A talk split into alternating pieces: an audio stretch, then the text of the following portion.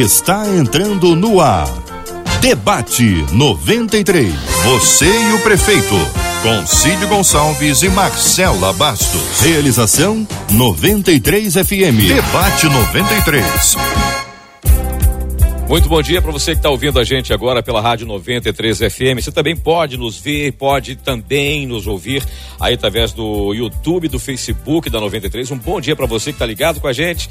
Deus abençoe o seu dia. Teremos um programa diferente, um programa especial. Você e o prefeito dando voz a você voz ao prefeito com as suas dúvidas e lhe trazendo as respostas e soluções possíveis para aquilo que a gente tem dúvida. Marcela Bastos, bom dia, Loura. Bom dia, Cid Gonçalves. Bom dia para você, nosso querido ouvinte da 93 FM. Para você que vai nos acompanhar depois nas nossas plataformas de streaming, porque você sabe, esse debate vai ficar lá no Deezer, no Spotify e você pode ouvir a qualquer hora, em qualquer lugar e a qualquer momento. Bom dia para você também que está nos acompanhando através do nosso site rádio93.com.br ou também através do nosso aplicativo. Aliás, se não tem um aplicativo, faz o quê? Baixa. Baixa o aplicativo. Né? Baixa e leva 93 FM né? para onde você quiser. Ela fala bem, né? Quando eu crescer, eu quero ser desse jeito. Ó, o, você e o prefeito, o nosso debate especial é a 93 FM dando voz aos ouvintes com as suas perguntas, as suas sugestões e a gente passa as informações aqui, a gente discute o assunto, a gente responde a você à medida do que a gente vai recebendo aqui, a gente vai passando as informações, perguntando ao prefeito que está aqui com a gente hoje. A gente fica muito feliz em tê-lo aqui hoje conosco. Muito bom dia, prefeito Eduardo Paes. Bom dia, Cid. Bom, bom dia, dia Marcela. Bom dia a todos os ouvintes, quem está nos assistindo aqui pelo vídeo. Prazer enorme estar aqui na 93 FM. Eu só vou pedir é, permissão aqui para fazer aqui uma homenagem que para mim é, é, quase de ordem pessoal.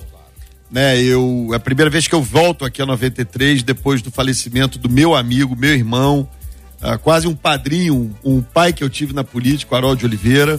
O Harold foi uma pessoa que eu convivi, tive a sorte de conviver como já como vereador, né? O Harold era presidente do partido que eu me elegi a primeira vez.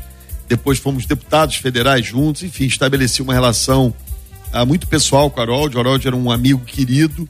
Ah, enfim, eu não podia deixar de vir aqui a primeira vez em 93, depois do falecimento dele.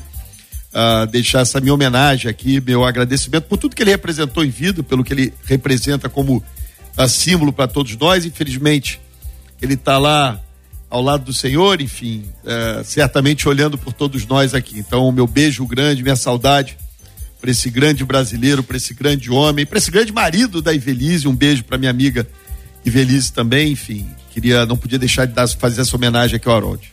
Obrigada, prefeito. Obrigada pelo carinho. O prefeito nos abraça. Saudoso senador Harold de Oliveira, de quem a gente sente saudade todos os dias. A lágrima, Nosso comandante. A, a, né? lágrima acaba insistindo em vir, que eu só chamava de comandante. Fala, meu comandante. Ele é a única pessoa que tinha isenção para me chamar de baixinho, barrigudo, careca e cabeção. Era o único que tinha isenção, sem nenhum tipo de problema com ele. Bem, como a gente já imaginava, as perguntas são muitas. Já está chegando, já tem uns dois dias, dois, três dias, né? Que tá chegando pergunta direto, Inclusive, né? vamos deixar claro que o WhatsApp está aberto, tá, aberto. gente? 21 968038319 21 96803 8319. Nossos canais continuam abertos para você falar aqui direto com o prefeito Eduardo Paes. Vamos começar, amigo? Por falar nisso, já tem aqui já a primeira pergunta, que é do Marcelo, que é morador de Santa Cruz, mandou um texto no WhatsApp. Queria saber do prefeito, Cid, por que fechar tudo, se já foi comprovado que não tem eficácia nenhuma? Temos um exemplo por, eh, em São Paulo que tem fechado tudo e não baixa o número de infectados. Na mesma linha, o Wagner Gomes, também da Zona Oeste aqui do Rio, pergunta: por que aumentar o isolamento? São Paulo é o local mais rígido no isolamento, porém um dos primeiros no número de mortes pela, pelo Covid-19. E aí, prefeito? Olha, é, essa pergunta é muito pertinente, né? Porque assim, eu, eu sou leigo também no assunto, né? É, aliás, ontem eu gravei um vídeo que eu dizia isso. Imagina você que está nos assistindo aí agora, está nos ouvindo, se você fosse eleito prefeito do Rio. Né? Você não ia querer quebrar a economia da sua cidade, você não ia querer uh, diminuir o número de empregos, você não ia querer criar uma crise social. Uh, essa história de estar tá comprovado que não diminui não é verdade. É ao contrário. O mundo inteiro tem praticado medidas uh, de isolamento social, de diminuição de atividades. Né? O lockdown completo é óbvio que é impossível. Estamos aqui, né? nós estamos aqui no primeiro dia dessas medidas mais restritivas, estamos aqui, ninguém está proibido de sair às ruas, ninguém está proibido de comprar no supermercado. O que, que você faz com medida restritiva? Você diminui a possibilidade de contágio. É só isso.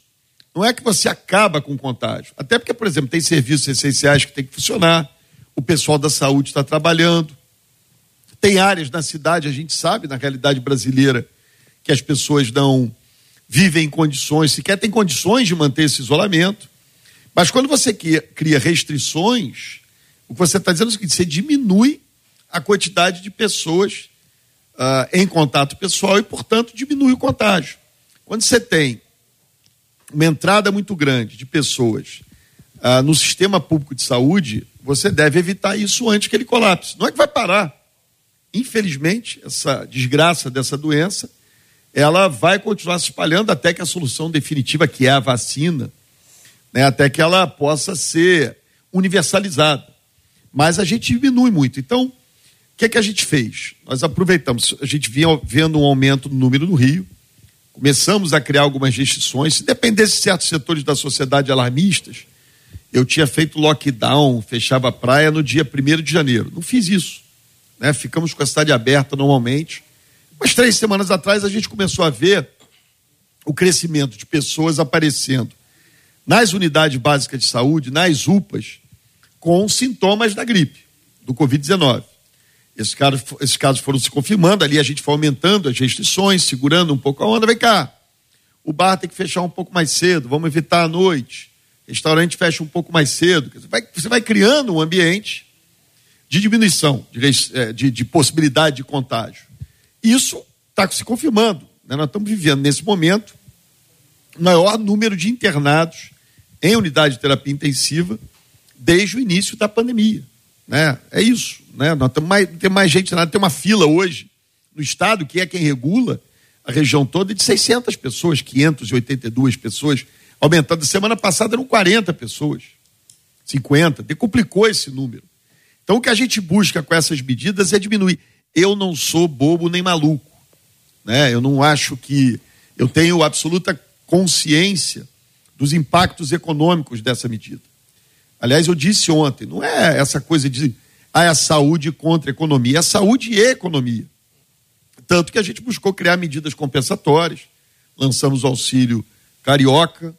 Aliás, com a ajuda da Câmara de Vereadores, o, o vereador Alexandre Esquerdo está aqui com a gente, nos acompanhando aqui nessa entrevista, a Câmara foi fundamental, viabilizou recursos, aprovou projeto de lei, né? nós vamos pegar as pessoas mais pobres, que têm mais dificuldade, aqueles que não estão em nenhum programa social, Bolsa Família, Cartão Família Carioca, vão aumentar o ticket alimentação das crianças da rede pública. Então, assim, essa é uma medida necessária. É uma medida necessária porque uh, eu, eu criei um comitê científico. De novo, não tem nenhum alarmista nesse comitê científico, porque até agora eles sempre viu me dizendo, apesar de toda a pressão, setores da imprensa, fecha tudo, faz lockdown, para para eles. Eles diziam, não, Eduardo, não está na hora disso, essas medidas você tem que tomar num período curto, porque também são as pessoas não aguentam, essa é a verdade. Né? Então, uh, essas medidas foram tomadas com muita reflexão. Você tem uma coisa, eu tô, você acaba virando um pouco mais entendedor do assunto. Você tem o que a gente chama de período epidemiológico, né? que é o período em que você contrai a doença, vai ser internado e, infelizmente, muitas vezes pode vir a óbito. Eu acabei de começar aqui homenageando um amigo nosso que faleceu, né? teve outros problemas de saúde agravados pelo vírus, que foi o Harold de Oliveira. Então, essa é uma realidade, as pessoas estão morrendo. Né? Então a gente precisa entender, eu não, eu não sou nega, pessimista, não quero dar mensagem negativa, ao contrário. A gente até 10 de abril chega a, todas as pessoas com 66 anos vacinadas. Eu acho que lá para o dia 22, todo mundo acima de 60 vai estar vacinado. Isso vai nos dar um ambiente muito melhor. Eu não estou aqui anunciando medidas para toda a eternidade. Estou anunciando num período até o dia 4 de abril, até o domingo de Páscoa, para a gente baixar um pouco, segurar a onda. Vai todo mundo conseguir? Não. Mas tem uma turma grande de pessoas que tem condições sim de segurar a onda, de ficar em casa. E ficar em casa eu não estou querendo prender ninguém. Né? A pessoa pode caminhar na rua, fazer seu exercício, agora evita. Festinha, aglomeração. Porque se você não se contagiar, você vai estar tá diminuindo o número de pessoas na fila de espera, você vai estar tá diminuindo a possibilidade das pessoas morrerem. Então, é uma razão. É, eu, eu odeio essa expressão, né? Porque eu sigo a ciência, eu sigo não sei o quê. Nós estamos tomando medidas racionais, né? buscando criar as medidas compensatórias adequadas. Não é um feriado que a gente está vivendo, né? Não é, não é. Um período de restrições para permitir que as pessoas circulem menos pela cidade. Esse é o objetivo do que a gente anunciou e que passa a vigorar a partir de hoje. Eu peço, eu peço essa colaboração aos carioca. Não é a medida mais popular do mundo, eu sei, gente. Assim, eu adoraria só dar boa notícia. Adoraria chegar, ó. Aliás, todo mundo que me ouve aqui, alguns setores inclusive me criticavam. Eduardo Paz gosta muito de uma festa, de um carnaval, né? De um bar, gosto mesmo, né? Sou católico apostólico romano, mas gosto muito de um carnaval, né? E não tem problema nenhum com isso. Mas assim, são, são lugares em que aglomera mais. Não tem jeito. Esses lugares aglomeram mais festa, celebração, comemoração, aglomeram mais. Aliás, eu tomei o cuidado, por exemplo, é, para não ser essa coisa alarmista, a gente tomou cuidado, por exemplo, as igrejas vão poder funcionar. Porque é óbvio que você tem um aspecto pessoal, íntimo nessa história. Seu momento de religiosidade, de fé, claro, com os cuidados. Aliás, a absoluta maioria das igrejas mede temperatura, distribui álcool gel, mantém distanciamento. Isso é possível. São ambientes muito controlados, tem gente responsável para fazer. É mais difícil fazer isso num bar. É mais difícil fazer isso num shopping. Né? Na igreja não tem problema. Atividade física, individual, está liberada. A gente também não quer que as pessoas surtem, né? entrem num período de depressão. Ao contrário, eu quero dizer assim: vamos olhar com otimismo. Eu não quero saber se a vacina atrasou, o que, que aconteceu no passado, quem errou, quem não errou, isso é problema dos outros. Meu problema aqui é o seguinte: chegou a vacina, a gente pipa, espeta a agulha e vamos embora. Aliás, eu deixo esse recado aqui. Não acreditem em besteirada, fake news. Vacinem-se. Né? Na hora que chegar a sua idade, vá lá, toma a sua agulhada, que você vai ter uma vida mais tranquila. Prefeito, agora quem vai falar com o senhor é a Adriana Vilas Boas. Ela é moradora da Ilha do Governador. Ela mandou um áudio pelo WhatsApp pra gente. Bom dia, senhor prefeito. Eu me chamo Adriana Vilas Boas, sou advogada e moradora da Ilha do Governador. E a minha pergunta é: eu gostaria de saber por que no início da sua gestão foi determinado o fechamento do único e último hospital de campanha do Rio de Janeiro com capacidade para cerca de 500 leitos e hoje estamos assistindo o fechamento mais uma vez da nossa economia, tendo sido anunciado pela prefeitura um pacote de auxílio carioca que vai beneficiar apenas 14% da população com um investimento em torno de 100 milhões. A pergunta é excepcional, porque ela ajuda a gente a esclarecer. O Rio vive uma situação diferente do resto do país. O Rio foi capital federal. O que não falta no Rio é hospital. O que não falta no Rio é leito. O que falta no Rio é abrir os leitos existentes. Então você tinha um hospital de campanha no Rio Centro que custava 20 milhões de reais por uh, mês. Esse hospital de campanha nunca funcionou com mais de 150 leitos. E você tinha, por exemplo, o Hospital de Acari, onde nós temos hoje 400 leitos abertos, sem funcionar. Né? Pegaram o pessoal do hospital de Acari e levaram para o hospital de campanha. Você tem, faz sentido, você tem um hospital pronto, né? com, lá com leito, com ar-condicionado, com a sala. E você monta uma tenda para fazer aquilo, o Rio não precisa. Nesse momento, Adriana, nesse momento que eu estou te falando, vou dar os números gerais. A Prefeitura do Rio tem nesse momento os 800 leitos de Covid na cidade do Rio abertos. O governo federal tem cerca de 300, o governo estadual tem cerca de 200 leitos. Na cidade do Rio, tá? Todos os leitos disponíveis, isso é tudo regulado pelo Estado. Sabe quantos leitos tem na rede federal ainda passíveis de serem abertos? 500, 600. Ali, vai no Hospital da Lagoa, tem lá leito de UTI pronto. Né? Aliás, o governador anunciou ontem, a gente vinha trabalhando com isso, a Rede Dor vai fazer uma parceria uh, ah, para abrir leitos no Hospital da Lagoa, o Hospital de Ipanema. Não falta hospital aqui, não precisa montar barraca né, gastar fortuna com barraca, com estrutura para fazer factoide. Então, nós temos, Adriana, mais leitos abertos nesse momento do que tinha no auge da pandemia com os tais hospitais de campanha. Né? Por quê? Porque o Acari está totalmente aberto. 400 leitos lá, o centro nosso. Ontem abrimos mais 10 leitos no Albert, vamos abrir mais 10 semana que vem. Ou seja, tem hospital e tem, sabe, a coisa física, está pronta. Tem, aqui tem, tem coisa física, tem a cama, né? Tem lá o respirador, isso tudo tem. Tem que botar a pessoa e botar para funcionar. Então eu não vou gastar o dinheiro do povo só para fazer o factoide do hospital de campanha. E os Isso quando não roubaram loucamente. Então todos tá, tirar o que, que fizeram? Tiraram os, os leitos, os, os, equipamentos do hospital de Acari e levaram para uma tenda armada no centro. A gente botou tudo no hospital de Acari. Tinham 50 leitos no hospital de Acari, hoje tem é, 400. Ou seja, não falta prédio, não falta sala, quarto, não falta estrutura no Rio de Janeiro. Ao contrário, nós temos até demais. O Rio não tem um problema de quantidade de hospital. O Rio tem um problema de falta de vergonha na cara. Isso sem contar que, o que, que a gente viu. O governador, esse, o Will, Will, Spritzel, o WW, é esse que ganhou de mim em 2018, esse, um 71 uhum. qualificado, né? desculpa aqui a expressão, mas o jeito que rouba. Né? Eu, aliás, eu não quero aqui dizer, fazer uma acusação tão grave, mas o jeito que tem suspeita de desvio de recursos. Né? Repito aqui, suspeita de desvio de recursos para montar o hospital de campanha, né? além de tudo, tem isso. Para quê, gente? Aliás, o governo federal disponibilizou os recursos, deu moleza para caramba no passado, para os diferentes níveis de governo. Né? A Prefeitura do Rio teve recurso no passado para caramba, para botar seus hospitais para funcionar e pegou esse dinheiro para montar tenda no Rio Centro. Se tivesse botado os hospitais que a gente tem para funcionar, as clínicas da família que a gente tem para funcionar, não precisava ficar gastando com empresa de evento. Né? Empresa de evento, montando tenda, montando divisória, né? numa cidade cheia de leito fechado. Nós tínhamos ano passado, com o Hospital do Rio Centro aberto, 1.400 leitos fechados já existentes. E, aliás, essa coisa do hospital de campanha provocou um genocídio no Rio. O Rio teve mais gente morta que São Paulo. Né? O nosso índice de letalidade foi o dobro de São Paulo. São Paulo tem o dobro de habitantes que a cidade do Rio tem. Nós tivemos o mesmo número de mortes que eles. Por quê? Porque nessa conversinha de ficar montando hospital factoide de campanha, as pessoas iam buscar o hospital, o leito de Acari que já existia não foi aberto, mas morreram. Você tem duas mil pessoas, estou falando de duas mil famílias, pais, mães, irmãos, irmãs, amigos, namorados, namoradas, maridos, mulheres, que morreram à espera de um leito. Não dá, não dá. Então, assim, eu acho que esse debate tem que ser trazido da racionalidade né, população carioca, vocês que nos assistem, que nos escutam, o Rio não precisa de hospital de campanha. O Rio tem leito à vontade, tem que abrir os leitos. A prefeitura do Rio na cidade tem quatro vezes mais do que o governo do estado e a gente não deixa de receber ninguém das outras cidades.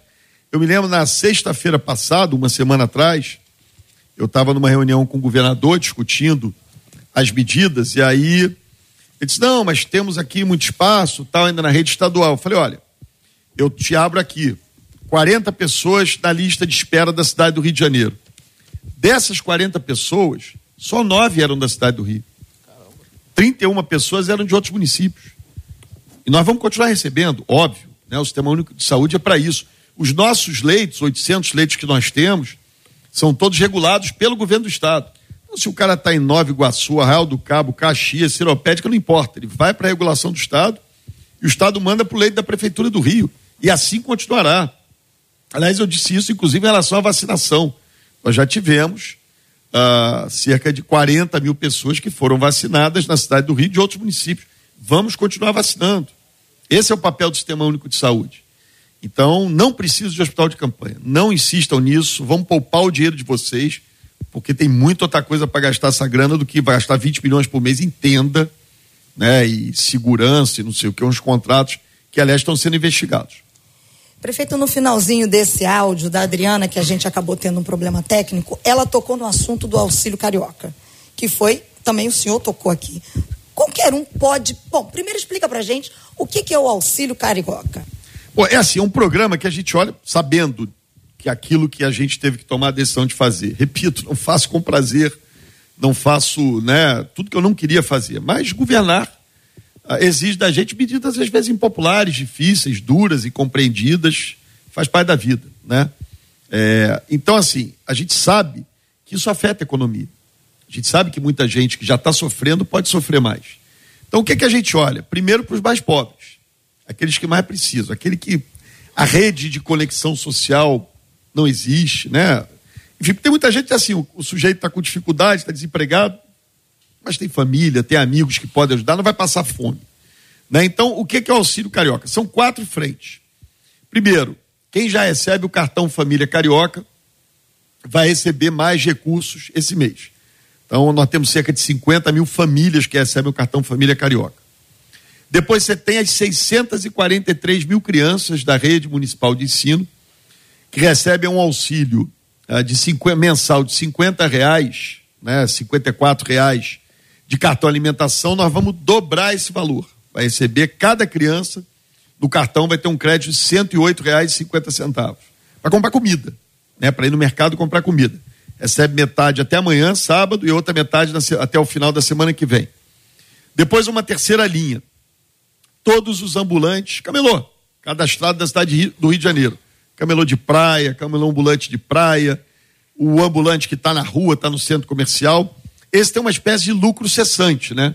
Quando você diz, ó, eu preciso que você fique em casa, eu estou dizendo, eu vou pagar para você 500 reais para você ficar em casa. Né? Então, essa é uma terceira linha. Os ambulantes cadastrados Tá? São cerca de 13 mil ambulantes cadastrados na cidade do Rio de Janeiro. E depois a gente tem um universo de pessoas, que são cerca de 23 mil famílias, que não recebem nem o Bolsa Família, nem o cartão Família Carioca. Então, se você recebe Bolsa Família ou cartão Família Carioca, você não está nesse auxílio carioca. Se você não recebe nenhum dos dois, e você está no CAD Único, CAD Único é, um, é uma inscrição federal, né, de um programa do governo federal que você mapeia no Brasil inteiro as pessoas em condição social muito ruim. Essas pessoas vão receber 200 reais. Então a gente tem hoje no, no, no site, né, vai no cariocadigital.rio, tem lá, vai abrir logo uma janelinha lá, você digita o seu CPF, se você não estiver enquadrado no Bolsa Família, no cartão Família Carioca, né, se você tiver nesse CAD único, ou se você for um ambulante, quiser ver, digita o seu CPF, vai dizer se você tem direito ou não ao programa. Né? E aí você tem uma outra parte, só para terminar, é, que é aprovada, aliás, ontem pela Câmara, e a Câmara está ajudando, dando dinheiro para isso. Você tem uma outra coisa que a gente chama de auxílio empresa carioca. O que, que a gente vai fazer? Os empresários é, que estão no sistema simples, ou seja, tem um faturamento de até 4 milhões e 800 mil reais por ano, não é lucro, é faturamento. Eles podem se inscrever no programa e a prefeitura vai pagar para esses empresários o dia, os dias que essas pessoas, que os empregados deles vão estar parados. Então a gente, são 10 dias que eu estou pedindo para parar. Então, se você está dentro do simples, até cinco empregados por empresa, e se você se comprometer a manter esse empregado pelos próximos dois meses, né, não demiti-lo, a gente vai pagar o dia que ele está parado no lugar da empresa. Então, são medidas que você consegue mitigar o problema econômico que acontece. Eu não estou dizendo que o problema econômico não aconteça. Porque para ele parar de acontecer, a gente tem que acreditar na vacina. Né? A gente tem que acreditar que essa é a solução. Saúde e economia tem que caminhar juntinhos. Uma pergunta, prefeito. O auxílio carioca será pago outras vezes ou não? Essa não, é uma medida emergencial. É uma medida emergencial, uma iniciativa, um esforço enorme que a gente está fazendo. A Prefeitura do Rio, acho que todo mundo sabe, passa por uma situação financeira muito difícil. Né? A gente pegou a prefeitura sem o salário de dezembro pago, sem o 13 terceiro pago. Né? Então é uma situação financeira muito difícil. Se não fosse o auxílio, quero agradecer mais uma vez ao vereador esquerdo que está aqui, ao presidente da Câmara, o Carlos Caiado, porque a Câmara, nos últimos 48 horas, destinou 60 milhões de reais seus recursos para esses programas. Mas é uma, é uma, é uma iniciativa para esses 10 dias. Porque assim, eu tentei anunciar uma medida que tem dia para começar, que é hoje, e que tem dia para terminar, que é dia 4 de abril. Se as pessoas colaborarem, a gente vai ver o resultado disso ali na frente. Mas tem que colaborar, não adianta achar que né, comigo não vai acontecer. Aí acontece, fica ruim. É, o senhor tocou no assunto dos salários hum. atrasados, do 13 terceiro, porque o José Roberto do Grajaú, ele questionou, acabou que o senhor já respondeu de onde viria essa verba para o auxílio carioca, porque, segundo ele, os aposentados do município ainda estão sem receber o 13 terceiro. E aí ele pergunta, prefeito, há previsão? Tem, já tem um calendário definido. A gente começa a pagar uh, a partir do mês de junho, né, o 13 terceiro uh, de todos os servidores da prefeitura e começa por aqueles que recebem uh, valores mais baixos. Né? Uma parte já está paga, a gente já conseguiu pagar, outra parte a gente vai pagando a partir de junho, já está definido um calendário divulgado pela prefeitura. Né? Quero lembrar, nunca antes na história a gente teve a prefeitura atrasando um dia de salário. A gente vai voltar a pagar em dia. Já voltamos, mas vamos trazer para o segundo dia útil do mês. Né? Vamos voltar, se Deus quiser, a dar reajuste anual. A gente está organizando as contas da prefeitura para acabar com esse sofrimento das pessoas. A prefeitura sempre teve recurso para as coisas. E os últimos quatro anos, infelizmente, deixou de ter. A gente vai voltar a organizar as contas da prefeitura. Não tem milagre, não é do dia para a noite, mas vamos voltar a organizar.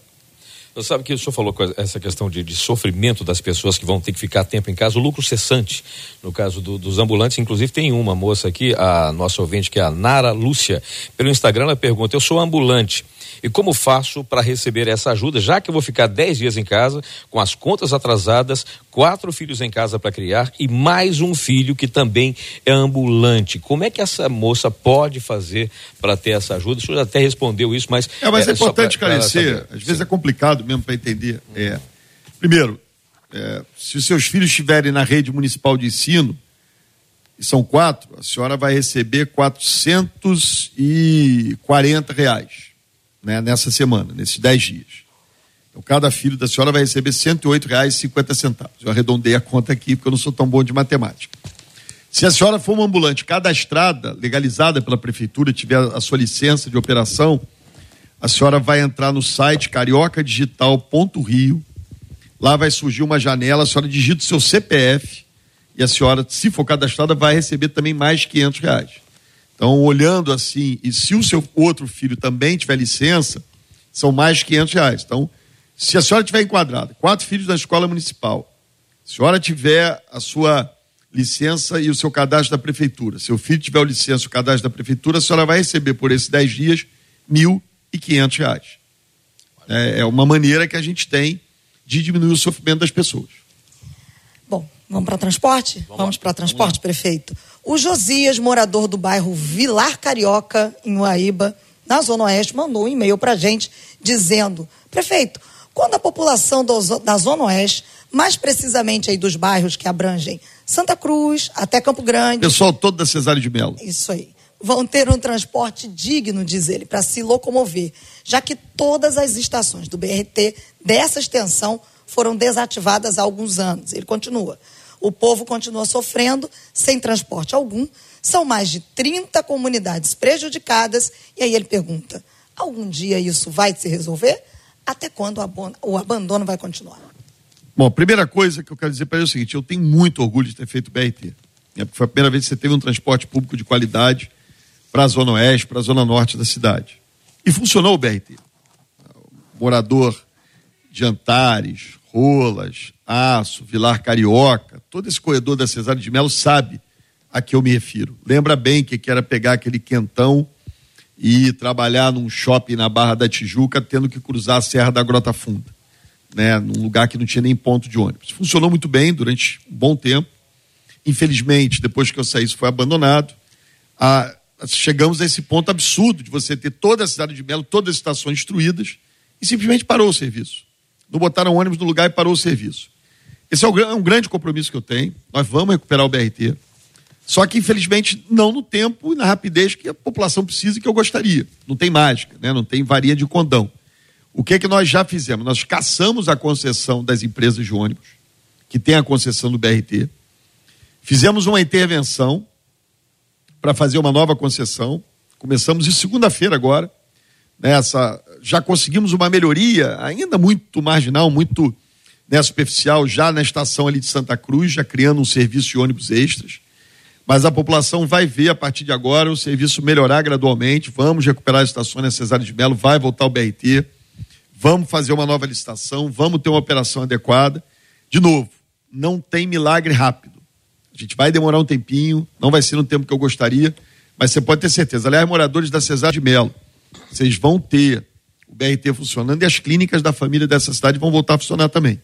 Né? São duas coisas que eu fiz, que eu tenho muito orgulho de ter feito, que infelizmente foram destruídas da administração passada e que a gente vai botar para funcionar.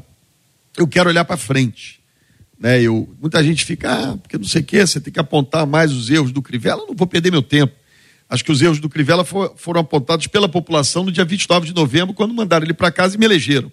Meu papel aqui agora é olhar para frente, é resolver os problemas, mostrar que a gente tem capacidade, a gente vai mostrar isso, até porque tudo isso foi coisas, foram coisas que a gente fez. Tem, tem um, um, um vídeo, né, Marcela? Um do, áudio do Sérgio, dentro é o áudio, dessa né? questão aí do transporte. Exato, exato. Sérgio Alberto de Realengo. Isso aí, prefeito. Prefeito Eduardo Paes, é, acontece o seguinte: eu votei no senhor duas vezes, ah, gosto da sua administração, mas eu gostaria de saber por que nós estamos com essa grande dificuldade com o transporte público. O BRT está complicado, vai ser resolvido, mas por que não resolve os outros que estão alimentam o BRT? Por exemplo, eu moro em Realengo, próximo da estação. É difícil ver passar um ônibus aqui agora. O pessoal que trabalha, que vai para a escola, sofre nos ônibus. É tempo de demora para chegar e chega cheio e o ônibus em péssimas condições. Tem condição de o senhor resolver isso não e melhorar essas condições? Agradeço. Rádio 93, vocês são os melhores. Boa tarde. Também acho, Sérgio. Também acho a Rádio 93 os melhores. Primeiro, você votou em mim só duas vezes, hein, Sérgio? Fui candidato três vezes a prefeito. E na próxima vota de novo. Mas olha só, brincadeira. É, deixa eu dizer, Sérgio. Eu falei aqui do BRT, nós estamos dando o primeiro passo.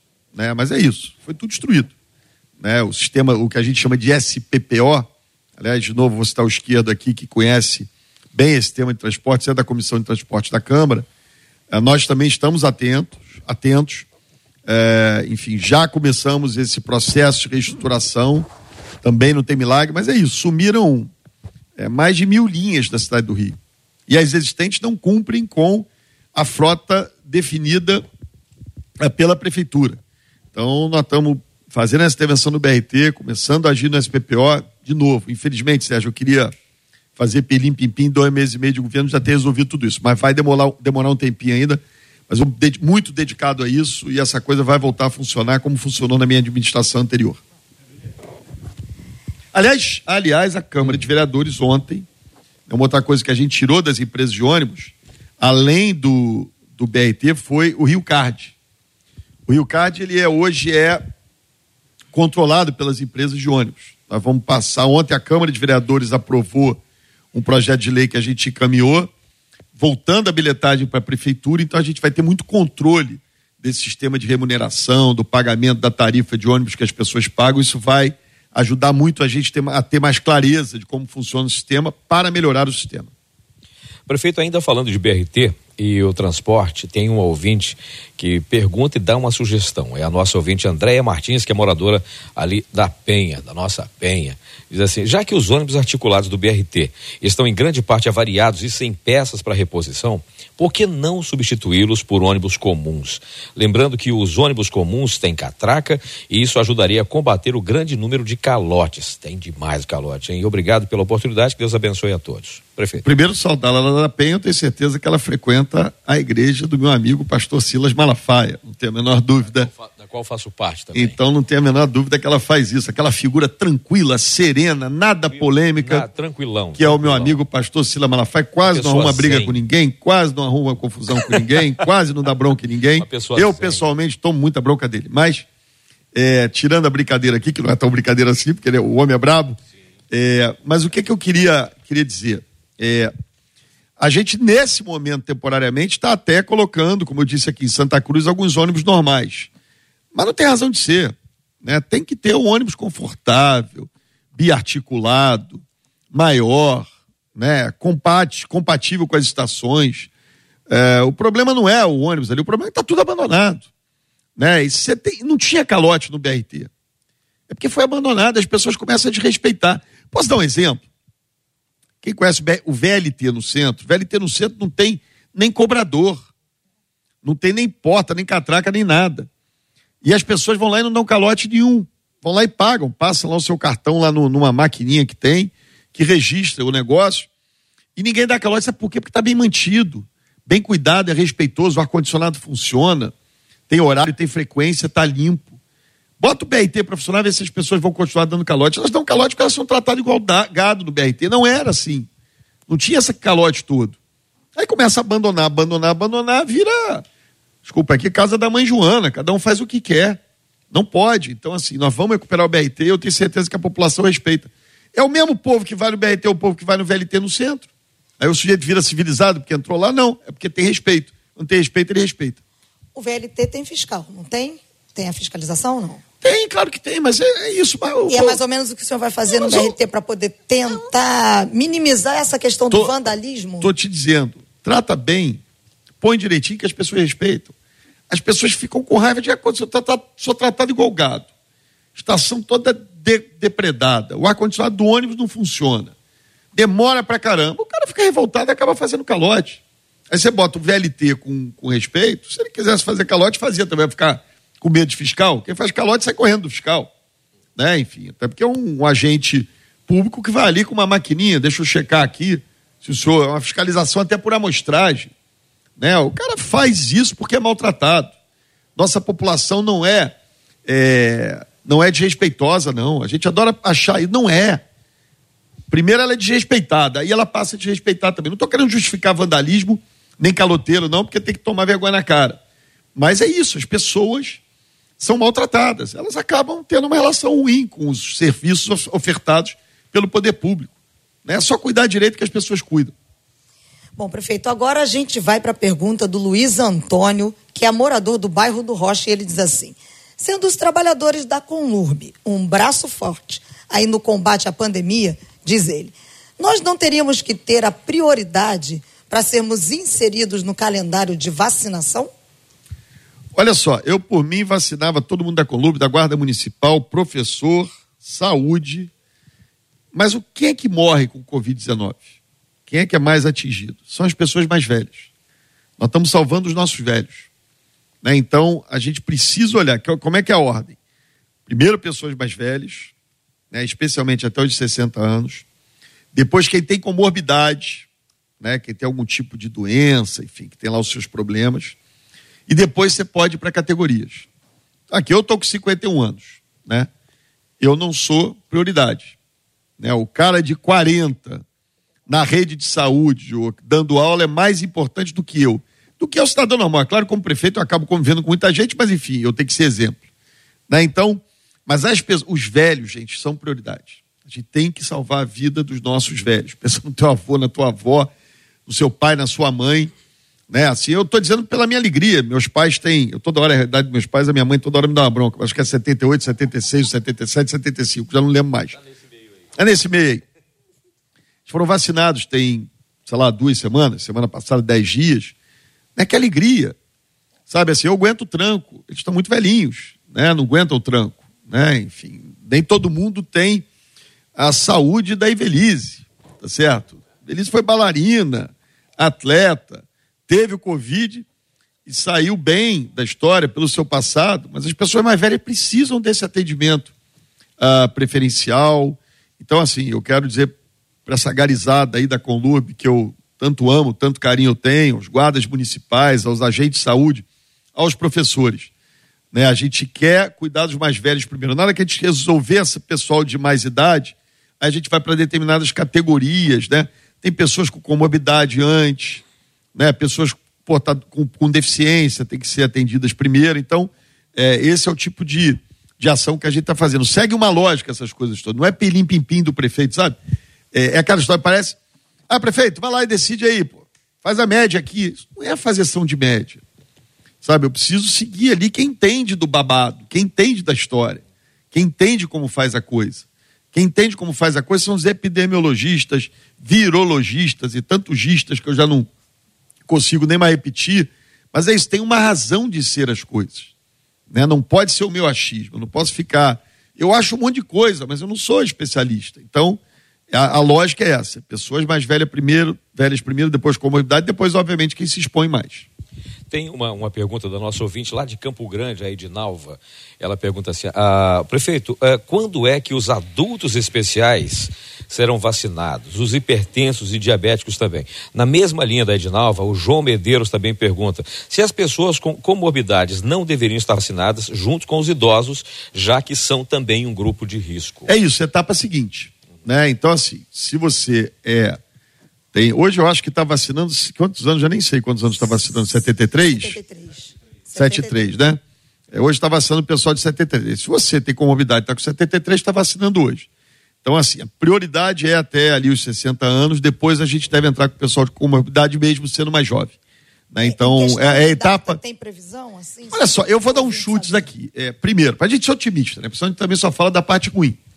Primeiro, o Butantan está mandando brasa, está produzindo aí 5, 6 milhões de doses de vacina por semana. A Fiocruz ontem chegaram 12 milhões de não sei o que, que é o, lá o, É, o, como é que chama o negócio? É o insumo, tem, tem lá um nome IFA, que acho que chama, que é o insumo para 12 milhões de vacinas. A Fiocruz agora deve entrar numa produção forte. Então, eu acredito muito que a vacinação agora vai normalizar, né? Que ela vai entrar numa, num ritmo mais forte. Então, assim, eu vou dar um chute aqui, tá? Seguindo nessa toada aí, a gente pode chegar ali para o dia 20 de abril com todo mundo até 60 anos vacinado. Gente, estamos falando de mais 25 dias, 24 dias.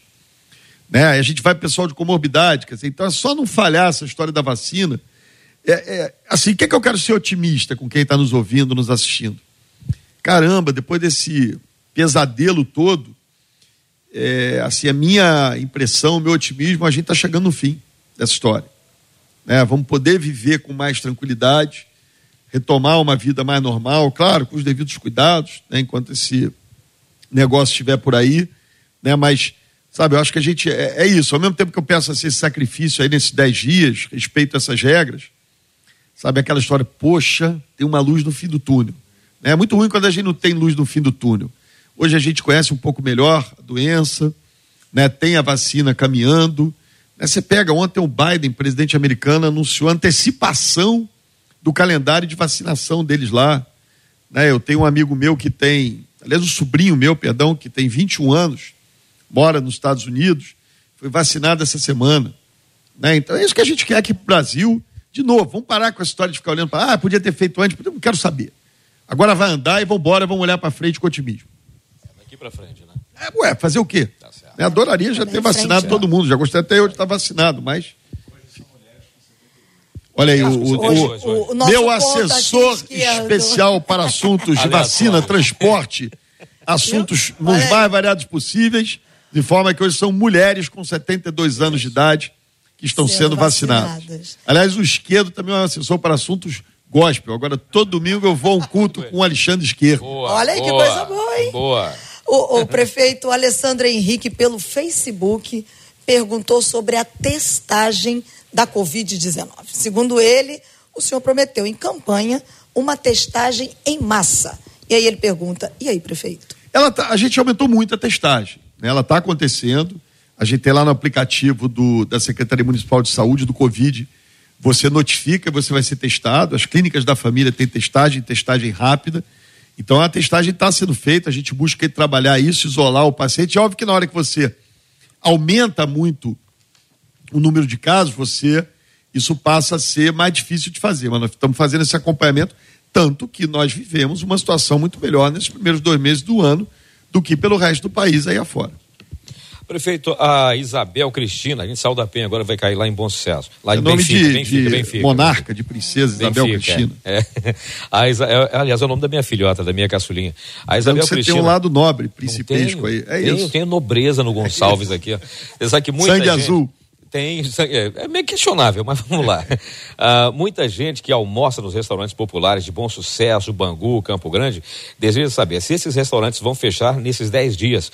Muitos desempregados e necessitados já estão pensando onde é que a gente vai comer nos próximos 10 dias. Muitos dependem desse almoço que é servido de segunda a sexta-feira. Se fechar durante 10 dias, muitos vão ficar. Não, é para estar tá fechado, não, é para estar tá aberto. Vou até não vai dar uma checada aqui. O o meu assessor para assuntos desse programa aqui já vai dar o comando e meu nome lá, eu acho que está aberto. enfim, Ela quer saber se vai fechar nos próximos não, dias. Não, não, não, não. É para fechar, fechar, não. É pelo ah, contrário. Agora é hora de aumentar a produção alimentar lá. Isso aí. Mas o senhor vai confirmar se. Não, não, não. Tem que estar tá aberto. Se não tiver, está garantido que vai abrir aqui amanhã. Perfeito. Marcela. Então tá bom, Isabel. Vamos checar mesmo. O prefeito, agora vamos ouvir um áudio da Gláucia.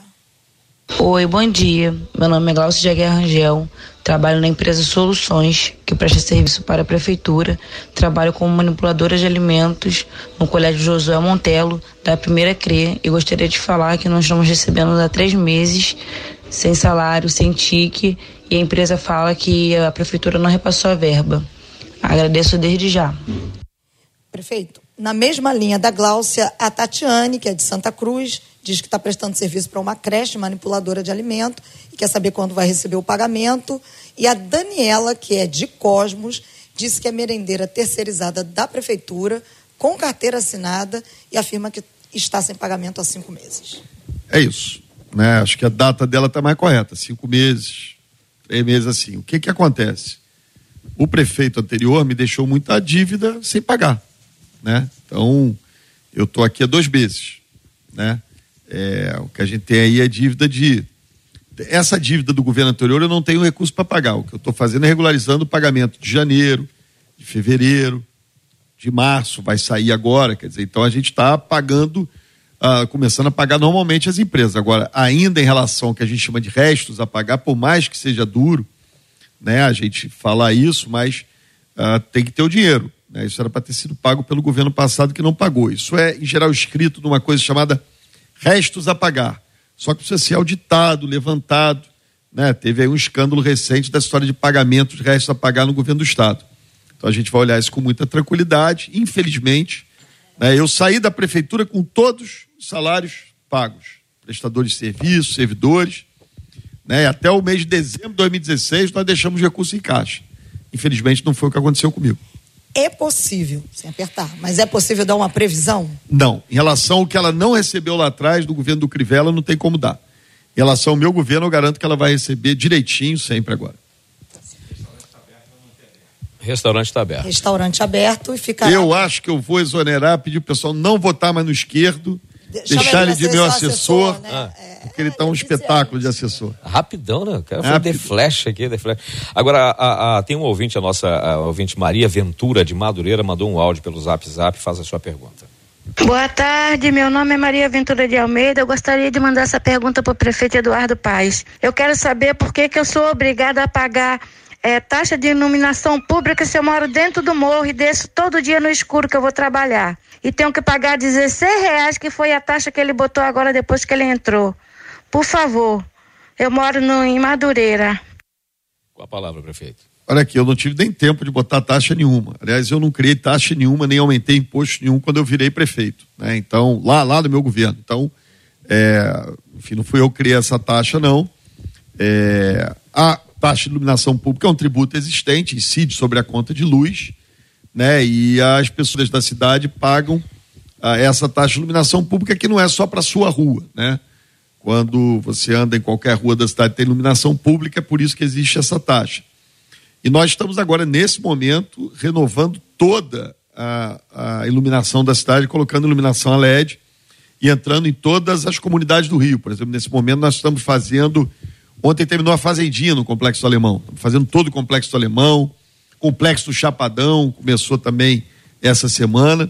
Então vamos avançar, vamos iluminar, mas não foi eu criar essa taxa, não. Não bota essa na minha conta, não. Já chega a pagar os meus pecados. Dos outros eu não pago, não. Marcela. Prefeito, vamos para concursos, porque a coisa está chegando aí no YouTube, chegou pelo WhatsApp. Vamos começar aqui com um, um WhatsApp de um ouvinte que não quis se identificar ela disse assim: Eu fiz o concurso da Rio Saúde de técnico de enfermagem, que foi para clínicas da família, e ela queria saber se está correndo risco de ficar desempregada, porque, segundo ela, alguém prometeu que os técnicos da gestão anterior voltariam agora. Olha só, é, é essa história, é, essa coisa da, da, da prefeitura não é igual uma empresa privada, né? que você contrata quem você quer. Né? Tudo tem que ter concurso, tem uma série de, uh, de medidas aí que tem que ser tomadas. Então, se ela fez concurso público direitinho, dentro das regras, dentro da lei, é, ela não será demitida, né? Quer dizer, então não é, precisa entender melhor a situação dela, mas não é, não contrato que eu quero. Né? Você tem lá alguns cargos de livre nomeação, mas que é uma. Se eu estou falando de uma prefeitura de 140 mil servidores, 130 30 mil servidores ativos, você tem uma minoria da minoria que é cargo de livre nomeação. O resto é todo mundo cursado, né? E se ela fez concurso, não tem perigo nenhum com ela. Marcela, tem, tem aqui uma, uma pergunta de, de, de, de, um ouvinte, também não quer se identificar, não. Por que não chama os profissionais aprovados no concurso público de 2019 de enfermagem? Porque tem um problema muito grave. Do jeito que deixaram as contas, a lei de responsabilidade fiscal, ela hoje nos impede de contratar gente nova. Vou dar um número aqui, são números às vezes difíceis de entender.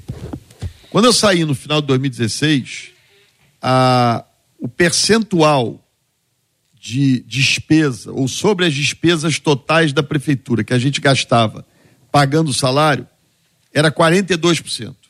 40, estamos aqui, 45%. Vamos dar uma arredondada para eu não errar longe aqui, nem para baixo, nem para cima.